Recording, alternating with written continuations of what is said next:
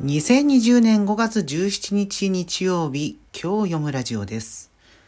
今日のテーマは、コロナ禍が取り戻したあの頃の日曜夕方。えーちょっと今日はいつもとちょっと違ったテーマでお送りしようと思います。まあ日曜なんでね。えーまあ、新型コロナウイルスの影響でテレビ番組の総集編や再放送が相次いでいます。で今日の放送された番組も、えーまあ、例外ではなくてですね、えー夕方の日本テレビ系の『焦点』は、えーリモート放送の上でこれまでの歴史を振り返る内容でした。でその中では一昨年亡くなった桂歌丸師匠の名刺会ぶりみたいなところも紹介されて、えー懐かしいという声が、えー相次いでいます。まあ、私個人としては、まあ、歌丸師匠の司会よりもその前の先代の円楽師匠、えー2009年におお亡くなりになってますけれどものイメージが強いですが歌丸師匠も10年近く『えー笑点』の司会をしていたということで、えーあそうだったねみたいなことがツイッター上で、えー相次いで投稿されました。でまあ、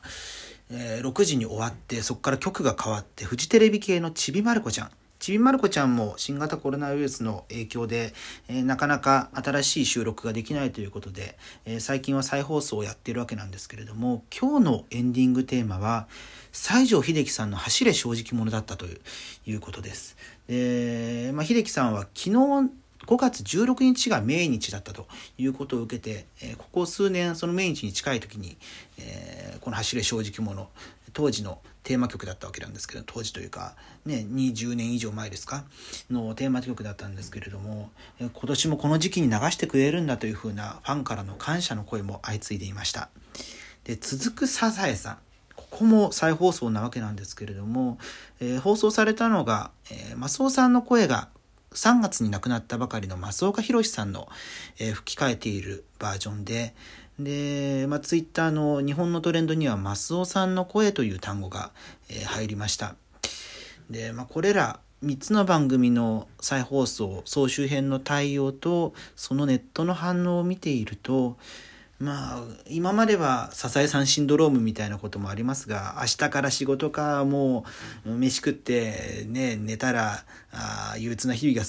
続くんだろうなみたいな感じのイメージがある日曜夕方ですが今のように当たり前に過ごせなかった日々の中では今回のようなことがちょっとした癒しになっていたんじゃないかなというふうに思います。で『笑点』は55年目、えーサザエさん50周年えーちびまる子ちゃん30周年サザエさんとちびまる子ちゃんは両方とも今年が節目の年なんですね。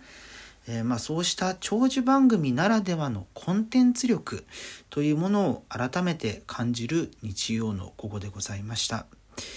明日も22時台に更新予定です。今日読むラジオでした。